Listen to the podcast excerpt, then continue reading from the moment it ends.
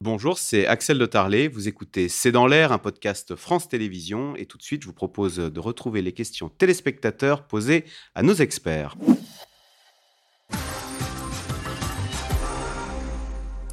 Alors euh, Agnès dans la Loire, que peut réellement faire Poutine après s'être désengagé du traité New Start et des essais nucléaires? Je ne sais pas qui veut répondre.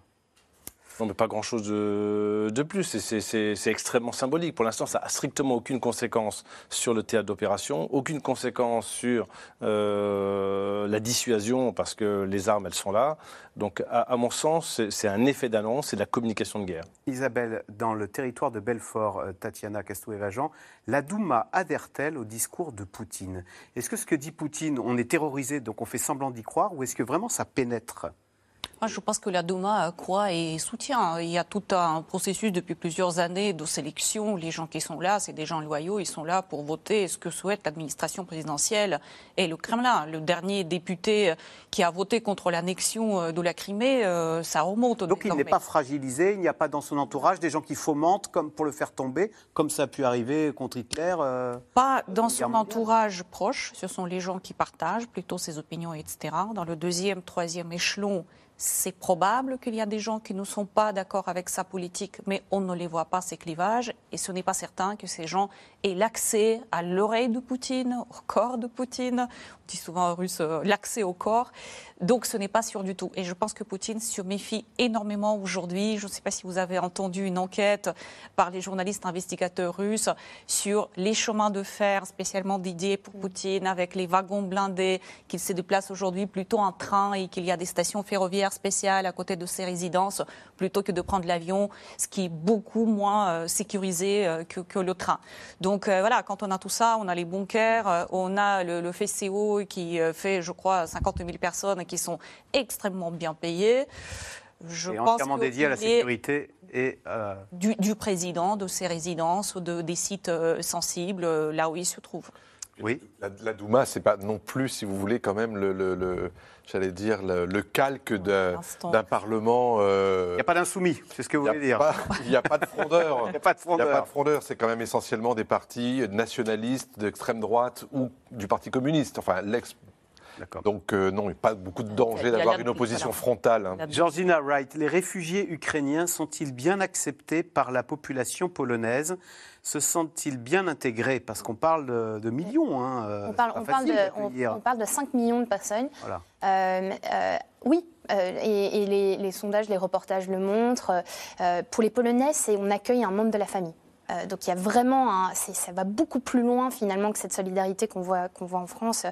Elle, va au-delà, mais, mais, par contre ça commence à se, ça commence à peser sur le système social, les infrastructures. Euh, tout d'un coup, un médecin a, 40-50 patients en plus, les écoles, il y a un ou deux élèves qui ne parlent pas euh, polonais. Ça fait un an, hein, et on ne sait pas combien de temps cette, cette guerre va durer. Donc il y a, y a des vraies questions, et les Polonais par ailleurs demandent un appui à l'Union européenne en disant regardez, on accueille une grande partie, la majorité des, réfugiés ukrainiens. Il, pourrait y en avoir d'autres qui viennent. Il y a euh, toujours 5 millions ou il y en a, moins Oui, euh, et bah, même voire plus, on pense. Mais, mais donc, il y, a, vraiment un besoin d'appui et, un besoin de soutien financier euh, et, surtout scolaire, en fait. On, entend une demande, mais, mais, oui, ils sont très acceptés et c'est vraiment ce, ce, que, ce côté familial. On s'entraide et on s'entraidera mmh. jusqu'au bout. Euh, Général Patrick Dutartre, la Chine est-elle sincère quand elle dit vouloir promouvoir le dialogue? Je cite le ministre des Affaires étrangères de la Chine. Hein, la Chine est très inquiète de ce conflit qui s'intensifie et devient même hors de contrôle. On a des signaux euh, différents parce qu'on a Anthony Blinken qui nous dit que les Chinois euh, s'apprêtent à livrer des armes à Moscou. Alors on ne sait plus que comprendre. Oui, moi je ne comprends pas complètement l'intérêt de cette déclaration de Blinken. à mon avis, c'est prématuré de, dire des choses comme ça. Il n'y a pas vraiment de, de choses, même si peut-être des composants ont été livrés, mais il n'y a pas d'armes en tant que telles connues à ce stade. En revanche, la, Russie, la, Chine n'aime pas la guerre. Ah. N'aime pas la guerre. Alors ça, vous me ferez dire ce que vous voulez, mais la, Chine n'aime pas la guerre. Par contre, elle ne supporte pas qu'on s'occupe de ses affaires. Et Taïwan, c'est son affaire. C'est son affaire. C'est le paradoxe, paradoxe avec la Chine. Le problème, c'est que c'est l'affaire des Américains aussi. Mais c'est bien, bien toute l'équation du problème. Cela dit, euh, euh, donc depuis le début, regardez toutes les déclarations chinoises, euh, d'ailleurs qui se mêlent généralement très peu des affaires internationales, n'aiment pas ça, si vous voulez. Euh, c'est l'empire du milieu. Ils veulent la paix. Ils trouvent que c'est pas bon pour les affaires non plus. C'est les commerçants, hein, nos amis chinois. Donc, je pense, et c'est une première, hein, parce qu'après-demain, ils vont proposer quand même une initiative de paix ou un plan de paix. C'est quand même une première. Les Chinois, les Chinois, on Alors, François François Clémenceau, votre regard justement, est-ce qu'il faut redouter une alliance Pékin-Moscou ou est-ce qu'il faut voir plutôt ce conflit en Ukraine comme un, laboratoire de ce qui pourrait se passer à Taïwan? Bah, je sais, Les deux sont liés, mais ce qui est certain, c'est qu'on aura une réponse demain ou après-demain. Demain parce qu'on euh, va rentrer dans une séquence aux Nations Unies avec l'Assemblée générale qui va devoir se prononcer sur une résolution mm. qui appelle à la fin du conflit. Autrement dit, euh, pour les Chinois, comment vous voulez vous positionner par rapport à ça? Vous voulez la fin du conflit ou pas? Et donc, euh, et la Chine ne peut pas se désolidariser de la Russie. Elle ne peut pas voter contre la Russie. C'est pas possible. Si elle votait pour. Euh, Donc, jusqu'à présent, elle était dans l'abstention. Pas l'oublier, hein. elle n'a pas voté contre la Russie depuis le début de la guerre, mais elle s'est abstenue. Et donc la question, c'est est-ce qu'elle va rester dans cette position ambiguë ou est-ce qu'elle va choisir un camp qui est le sien, mais à condition à ce moment-là d'avoir une offre alternative. Et c'est là où elle peut, à mon avis, jouer et tirer son épingle du jeu, c'est de dire on n'est pas contre la Russie, mais on est pour la paix.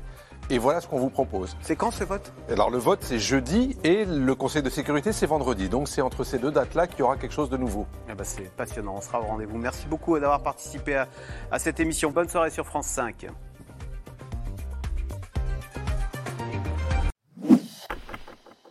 Merci d'avoir écouté C'est dans l'air. Comme vous le savez, vous pouvez désormais écouter l'intégrale, mais aussi l'invité ou vos questions à nos experts. Tous ces podcasts sont disponibles gratuitement sur toutes les plateformes de streaming audio. Et pour le replay vidéo, c'est sur France.tv, bien évidemment. À bientôt.